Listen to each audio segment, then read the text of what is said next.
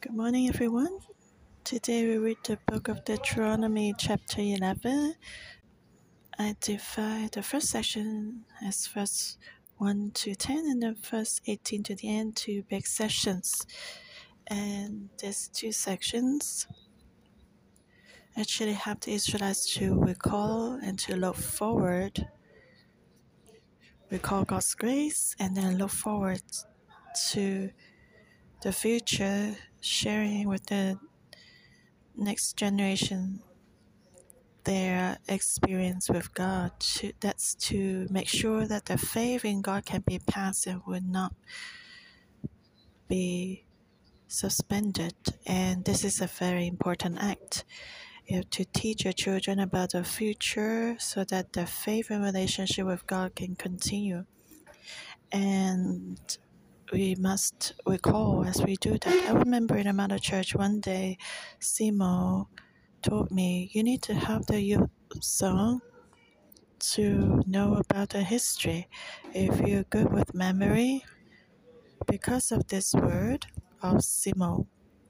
So I made a Great Britain Museum musical or drama with uh, Tim Sir and the goal was to have the young people have a historical sense. It's good for the young people to study history. That will help them to learn a lot, to have a broader perspective. So, history is very important. So, in this chapter, Moses helped the Israelites to recall history. So let's look at these two sections. The first section, therefore you shall love the Lord your God and keep his charge, his statutes, his judgments, and his commandments always. Know today that I did not speak with your children who have not known and who have not seen the chastening of the Lord your God, his greatness and his mighty hand and his outstretched arm, his signs and his acts which he did in the midst of Egypt, to Pharaoh king of Egypt and to all his land, what he did to the army of Egypt, to their horses and to their chariots, how he made the waters of the Red Sea overflow them as they pursued you, and how the Lord has destroyed them to this day what he did for you in the wilderness until you came to this place, and what he did to Dathan and Abiram, the sons of Eliab, the son of Reuben, how the earth opened its mouth and swallowed them up, their households, their tents, and all the substance that was in their possession in the midst of all Israel, but your eyes have seen a very great act of the Lord which he did. Therefore, you shall keep every commandment which I command you today, that you may be strong and go and possess the land which you cross over to possess, and that you may prolong your days in the land which the Lord swore to give your fathers to them and their descendants, a land flowing with milk and honey. For the Lord which you go to possess is not like the land of Egypt from which you have come, where you sow your seed and water it by food as a vegetable garden but the land which you cross over to possess is a land of hills and valleys, which drinks water from the rain of heaven, a land for which the Lord your God cares. The eyes of the Lord your God are always on it from the beginning of the year to the very end of the year. And it shall be that if you earnestly obey my commandments, which I command you today, to love the Lord your God and serve him all with with all your heart and with all your soul, then I will give you the rain for your land in the season, the early rain and the latter rain, that you may gather in your grain, your new wine, and your oil. And I will send grass in your fields for your livestock, that you may eat and be filled. Take heed to yourselves, lest your heart be deceived, and you turn aside and serve other gods and worship them, lest the Lord's anger be aroused against you, and he shut up the heavens so that there be no rain, and the land yield no produce, and you perish quickly from the good land which the, which the Lord is giving you. So, in this first section, it's like a hamburger, and uh, this word just surround this one message. The first word it says, uh, "Keep God's charge, statutes, judgments, and his commandments always. And then verse 13, and it shall be that if you earnestly obey my commandments, which I command you today, to love the Lord your God. So, verse 1 and verse 13 love the Lord your God, love the Lord your God. And uh, Moses said, uh, Don't be like this, we must always recall and just know you have seen how God has saved you with his mighty hand and his outstretched arm, his signs and his acts, which he did in the midst of Egypt. And you know how God disciplined the rebellious one, that what he did to Dathan and Abiram, the sons of Eliab, how the earth opened its mouth and swallowed them up.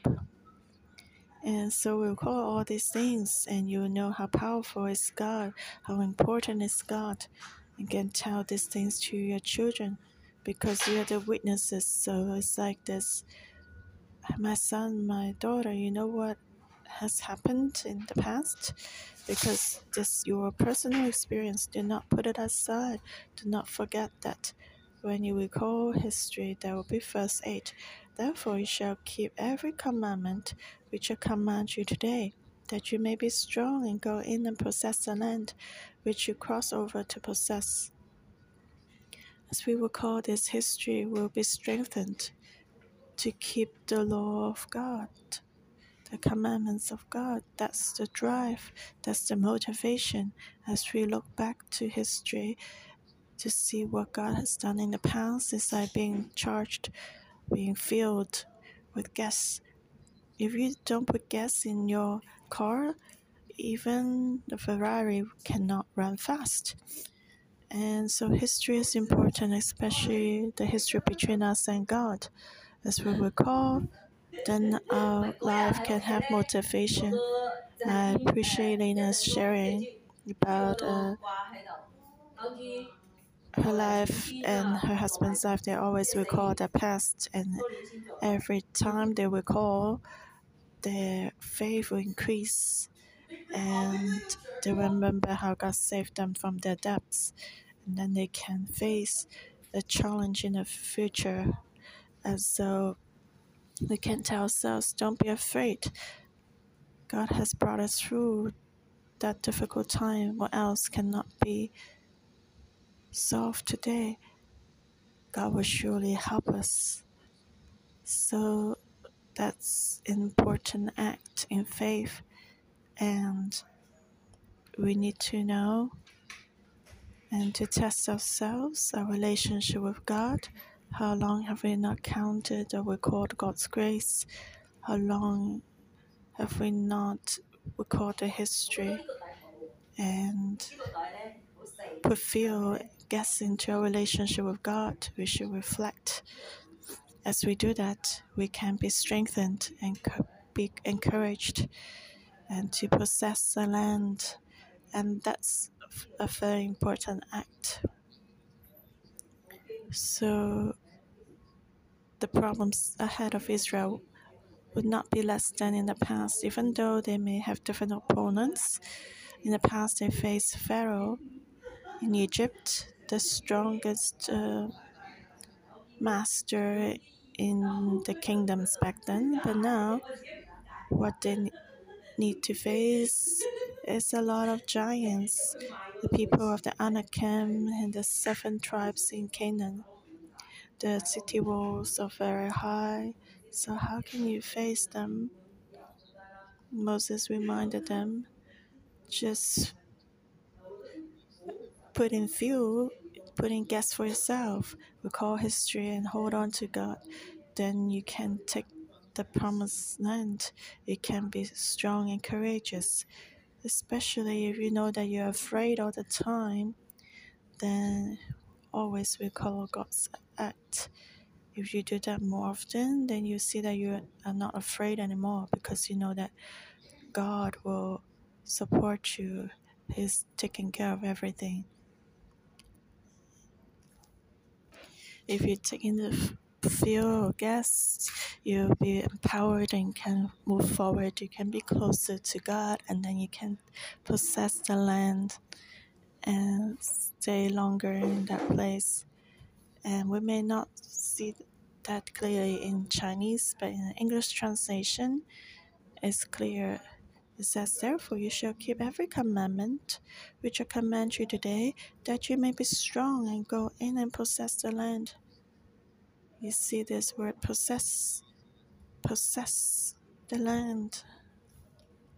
You know, we bought uh, Hebron and it's just next to the possession possession street. And in the next section, we can see possess the land three times. Like possess the land which you cross over to possess, verse 10. For the land which you go to possess, verse 11. The land which you cross over to possess. So you see the word possess is repeated four times. So, in order to march forward to possess the land, you need to recall to put in the fuel of faith and then you can go forward. If you got stuck in your career, remember God's grace, recall that so that you have strength to go forward. And that's the power of breakthrough. You know, to possess something, you must use your strength. So, not just use our physical strength, but to receive strength spiritually. Everything first happens in the spirit and the material world forward. So you have to march forward in the spirit. As we recall, we know God more and we can have strength to move forward. And God's given us a good place.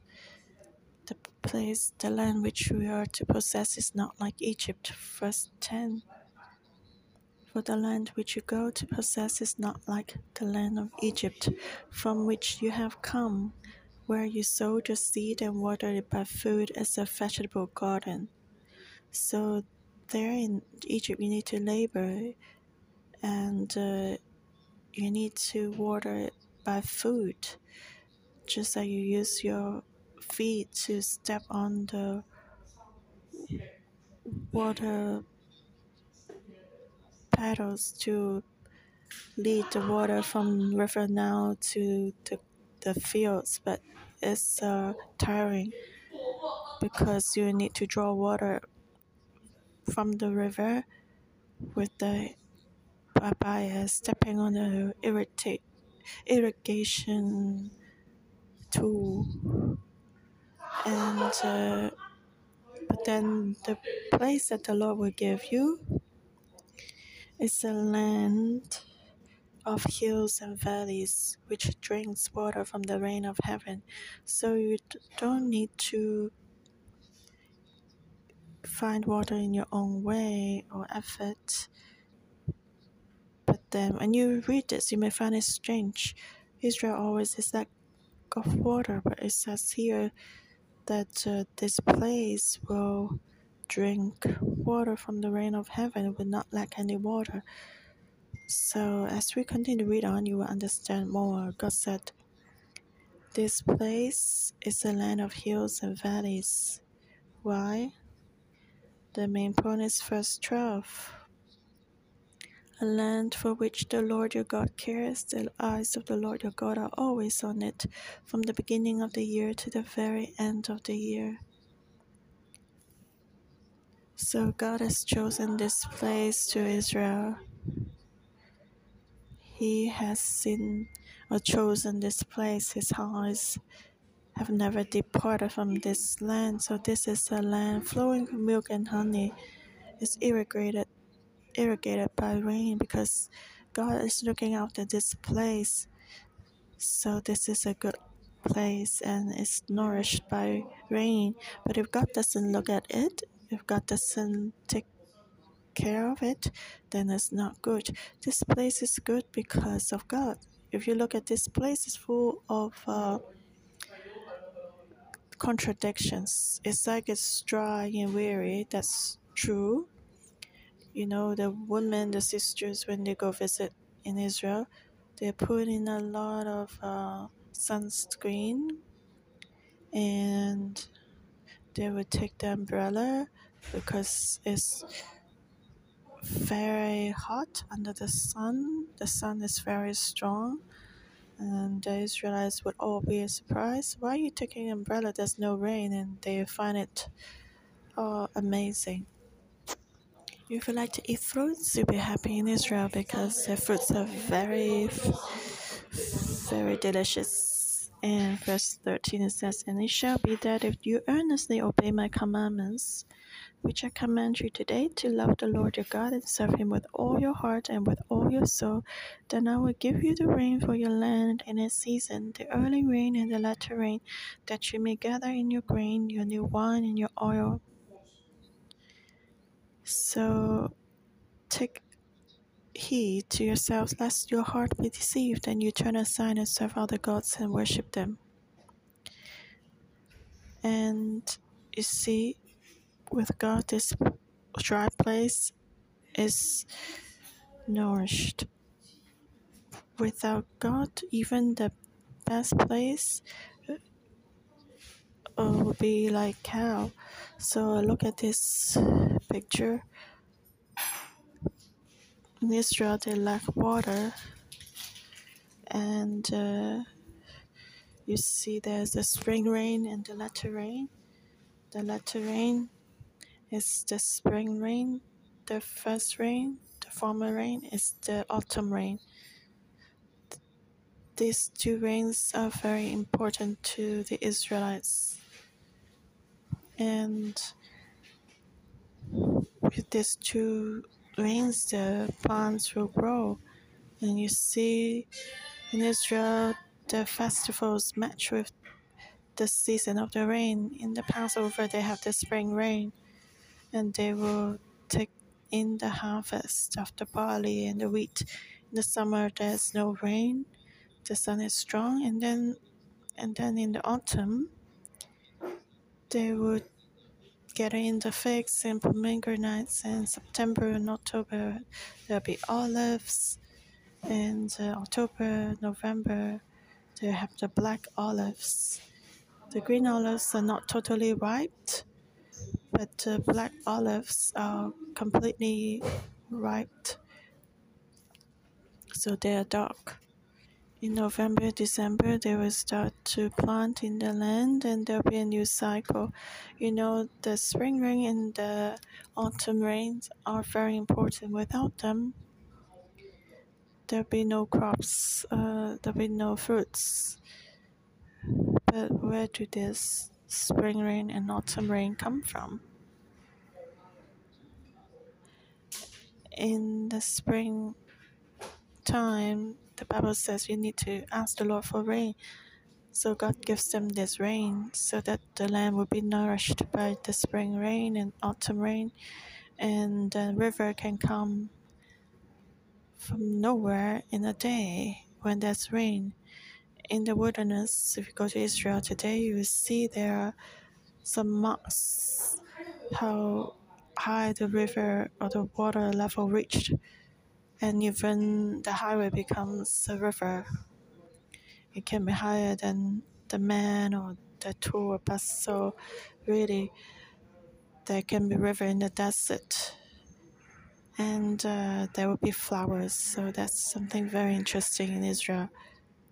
But so you see, God actually gives this spring rain and autumn rain, and there are evidences or confirmations in history when the Israelites were exiled. There were a long time there would be no, there was no spring rain. It was very dry and difficult. But in 1948, since then, the spring and autumn rain returned, and this place become better. I will find a picture to show you the, if I have time. Before and after Israel become a nation in 1948, it was very dry, in even in Golan Heights. But now today in Golan Heights, you see apple trees and uh, vineyards, and the wine factory is very beautiful the spring and autumn rain return, so God actually gives them the spring and autumn rain. And so Moses told them to tell their children, be thankful. The key is in God. Today we can have a comfortable environment, we have peace and joy because of God. And we need to know, verse 16 Take heed to yourselves, lest your heart be deceived, and you turn aside and serve other gods and worship them, lest the Lord's anger be aroused against you, and he shut up the heavens so that there be no rain, and the land yield no produce, and you perish quickly from the good land which the Lord is giving you. So if they didn't worship God but worship the idols, then God would be angry and there would be no rain and the land yield no produce. So whether this land is a good land or a dry land depends on God. If you have good relationship with God, if you love Him and fear Him, even in the desert will become a good place. Even in the wilderness, it would become the Garden of Eden because of God. So that's the key, and we need to receive this wisdom today. And you can see the next picture here. And uh, in different months of the season, they will receive the different crops and produce and fruits. But this cycle cannot be taken for granted because as we love the Lord, this cycle of blessing will come. But if we rebel against God and worship uh, worship other idols, then the cycle of curses will start. So I want to show you there are two cycles. One cycle is to love the Lord and be blessed. The other cycle is we rebel against God and will be under curse and we have no produce. So, which cycle are we in now? We should reflect. Okay, let's look at the second section, verse 18 to the end. Therefore, you shall lay up these words of mine in your heart and in your soul, and bind them as a sign on your hand, and they shall be as frontlets between your eyes. You shall teach them to your children, speaking of them when you sit in your house, when you walk by the way, when you lie down, when you rise up, and you shall write them on the doorposts of your house and on your gates, that your days and the days of your children may be multiplied in the land of which the Lord swore to your fathers to give them, like the days of heaven above the earth. For you, for if you carefully keep all these commandments which I command you to do, to love the Lord your God, to walk in all his ways, and to hold fast to him. Then the Lord will drive out all these nations from before you, and you will dispossess greater and mightier nations than yourselves.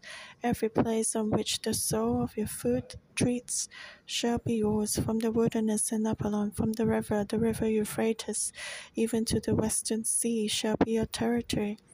No man shall be able to stand against you. The Lord your God will put the dread of you and the fear of you upon all the land where you tread, just as he has said to you. Behold, I set before you today a blessing and a curse.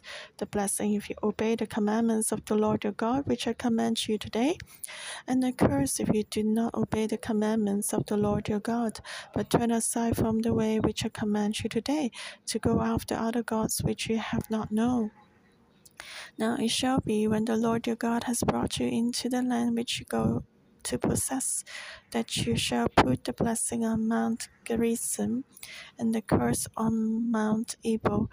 Are they not on the other side of the Jordan, toward the setting sun in the land of the Canaanites, who dwell in the plain opposite Gilgal, beside the terebinth trees of Moreh, for you will cross over the Jordan and go in to possess the land which the Lord your God is giving you, and you will possess it and dwell in it. And you shall be careful to observe all the statutes and judgments which I set before you today. So God told them,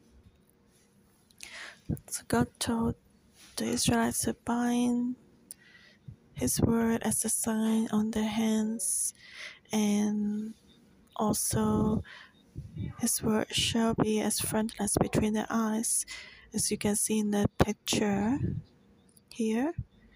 And uh, that's to keep God's words in their hearts. Be mindful of them.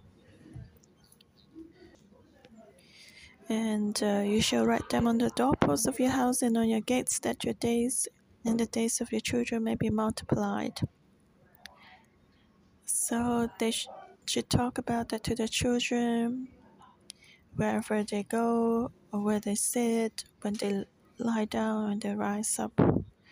So your children will know that the Word of God is the most important thing in life. Wherever they go, we should let the Word of God fill us, and then they will receive the Word naturally and have a good relationship with God, and they can multiply in the promised land. It's just like the days of the heavens above the earth, which means until eternity they can stay in the promised land. Verse 22 For if you carefully keep all these commandments which I command you to do, to love the Lord your God, to walk in all his ways, and to hold fast to him, then the Lord will drive out all these nations from before you, and you will dispossess greater and mightier nations than yourselves. So if we love the Lord, great, uh, even the great enemy will not stand before us. So in your marketplace, you just need to love the Lord. You don't need to spend a lot of effort to avoid the wicked man from harming you. We just need to love the Lord wholeheartedly, and then no one can stand before us. Not even the great uh, enemy can stand before us, and that's the secret of victory. And God said, if you love the Lord like that, and then you can have the land where your food trees. Wherever you go, that place will belong to you. That's the promise that God's given them from the wilderness to Lebanon, from the river, the river Euphrates, even to the western sea shall be your territory. This territory is actually greater than Israel, even greater than the, the territory of David and Solomon. River Euphrates refers to Egypt to, uh, to, to Iraq today, you know, so from Israel to Syria to Iraq and Iran, and that's uh, a territory across Asia. So God's promise is greater than we can imagine. So the reminder for us is as we love the Lord and keep His commandments, what God gives us is more than we can ever imagine. Whether we can receive that depends on how much we love the Lord and value Him. So, verse 26 says, Behold, I set before you today a blessing and a curse. If we love the Lord, we will enter into the cycle of blessing. But if we do not love the Lord, we do not follow Him wholeheartedly, then we enter into the cycle of curse blessing and curse before us. We need to choose. And so Moses commanded the Israelites here when you enter into the land of Canaan, you should ask some people to stand on Mount Gerizim and others on Mount Ebal.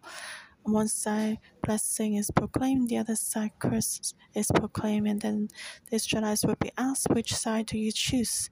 So God will not force us today, but He will tell us everything clearly and then just tell us the blessing and curse and just let us choose. And that's life. And we also teach our children like that. We tell them about blessing and curse. What does that mean? So if you study well and hard, then this will happen. If we do not study hard, this will happen. And then what? You choose. And then God is the same. He's given us the blessing and curse. Sometimes we're like the children we just choose the other side. And when we are in trouble, then we don't complain, but God will give us grace. If we're in trouble and we're hurt, but if we want to go back and choose the cycle of blessing, God's grace will be there. So God has shown us all these. So you can choose rightly, and He helps us to recall what He has done in the past to strengthen our faith so we can choose the right path and we can stay long in the promised land and be blessed, enter into the cycle of blessing. And this is what God wants us to choose. Just like in the past, God wanted people to choose the tree of life and not the tree of knowledge of good and evil. Unfortunately, the people made the wrong decision, otherwise, we'll be happy forever. And God's will has not changed, and it's the same today. Blessing and curse is just before us. Which side do we choose? May the Lord give us wisdom. Actually, with God, everywhere is heaven. Amen. Deuteronomy chapter 11, verse 1. Therefore, you shall love the Lord your God and keep his charge, his statutes, his judgments, and his commandments always. And verse 32 And you shall be careful to observe all the statutes and judgments which I set before you today. So the, the Lord is clear today. He has shown us all the blessings and curses. And which side do we want? Do we choose to be on Mount Gerizim or Mount Ebal? Do we want the cycle blessing or the cycle of curses? Today, as parents, let's come before the Lord and reflect. You may not have your biological children, but you have your spiritual children as a cell leader. So may the Lord help us through Deuteronomy 11 to remind us. He's saying to us, Know today that I do not speak with your children who have not known and who have not seen the chastening of the Lord your God, his greatness and his mighty hand, his outstretched arm and his signs and his acts which he did in the midst of Egypt to Pharaoh king of Egypt and to all his land.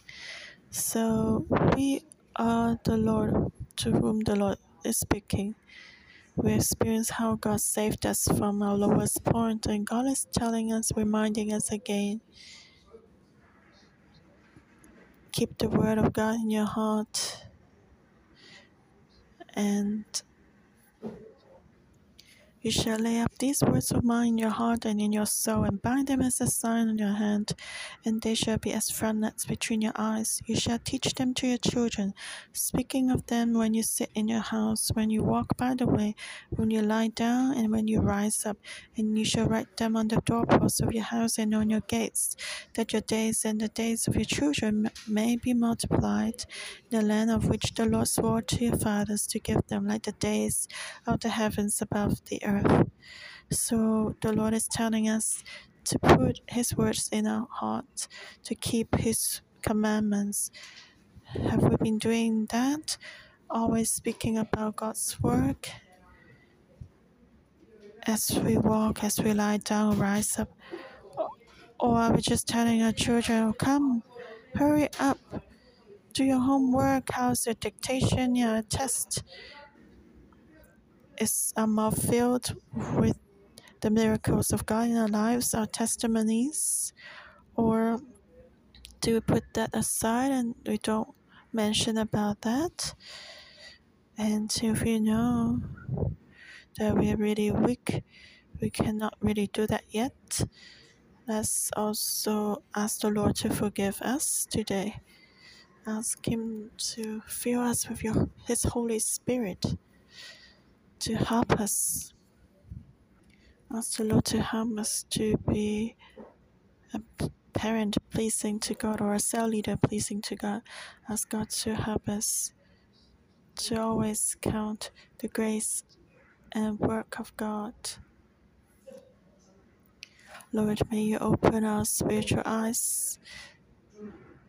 Is it that we don't see God's grace because we are too negative? Or we have no courage to share with others? May the Lord help us and break a lot of uh, boxes, mind, old mindsets, and old habits in us. And ask the Lord to give us a simple and pure heart just to follow His word.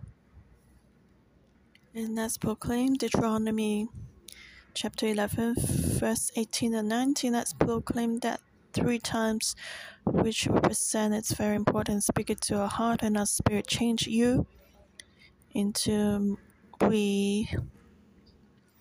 So let's do that together. First 18, 19. Proclaim that to our spirit.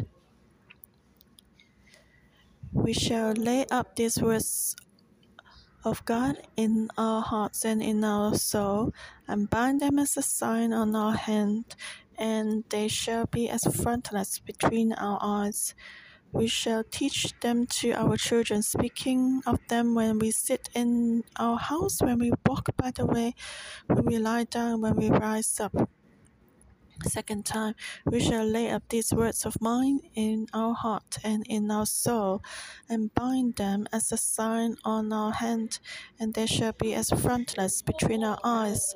We shall teach them to our children, speaking of them when we sit in our house, when we walk by the way, when we lie down, and when we rise up.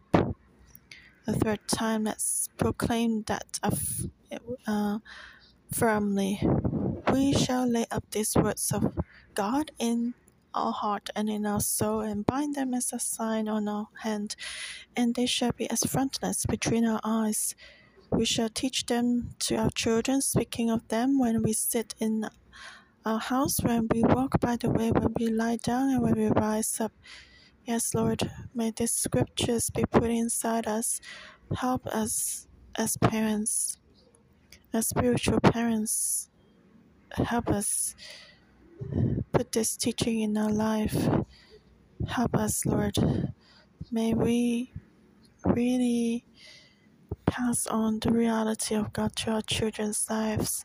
Lord, we thank you and praise you. Hear our prayer in Jesus' name. Amen.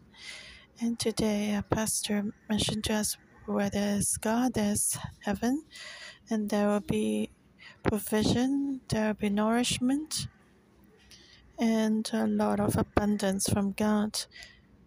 So we may also want this. So let's stand up now and let's pray in tongues and uh, pray for our family, our workplace, wherever we go, and even the schools of our children or our church. Let's proclaim these blessings, like verse 12 says. When this place is the place that the Lord God cares, His eyes will always be on it from the beginning of the year to the very end of the year. So let's pray and ask the Lord to feel where we are, where our children are, so that the blessings will pour down on us. Let's proclaim that in prayer. Let's cry out for God's grace and mercy to come to our family that uh, his eyes will be on our family. And let's shake God's hand so that he's, he can be with us more, that he'll be with us and live with us. Tell the Lord that we need you. We are hungry for you. We long for you. May you fill us more in our family, in our church. We thank you. We lift you up again today because your will is to bless us. And we tell you we want to love you and follow you. Be with us. May your eyes be on us and keep us and our family. May your blessing come to us. Everyone who's willing to love you and follow you. May your blessings come to your church. We thank you. We praise you. We believe that as we are determined to follow you, all your blessings will come to us. Thank you, Lord. We praise you and we give glory to you because we know that only you are our God. Only you reigns over everything. We fear you. We worship you. Thank you. Hear our prayer in Jesus Christ's name. Amen. Deuteronomy chapter 11, verse 13 and 14. And if you earnestly obey my commandments, which I command you today, to love the Lord your God and serve him with all your heart and with all your soul, then I will give you the rain for your land in its season, the early rain and the latter rain, that you may gather in your grain, your new wine, and your oil. And I will send grass in your fields for your livestock, that you may eat and be filled. So the key to be blessed is that we listen to God's commandments to love Him. So, brothers and sisters, let's receive this word and put it into our hearts, carve it on our hearts. Holy Spirit, may you help us. Give us the love for our God, and so that we can receive your blessing and promise. Jesus Christ's name, I put this word into our hearts, into our spirit. If you earnestly obey my commandments, which I command you today, to love the Lord your God and serve him with all your heart and with all your soul, then he will give you the rain for your land in its season, the early rain and the latter rain, that you may gather in your grain, your new wine, and your oil, and you may eat and be filled, as he will send grass in your fields for your livestock. Verse 26 Behold, I set before you today a blessing and a curse. The blessing, if you obey the commandments of the Lord your God, which I command you today,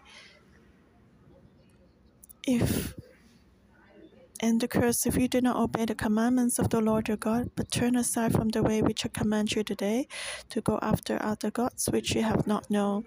In Jesus Christ's name, I bless all our brothers and sisters to make the right choice so that we'll be blessed in our whole life and possess the land that God gives us and be multiplied. I bless everyone in Jesus' name. Thank you for hearing our prayer in Jesus Christ's name. Amen. Thank you, Lord. Our morning devotion will end here. May the Lord bless you all.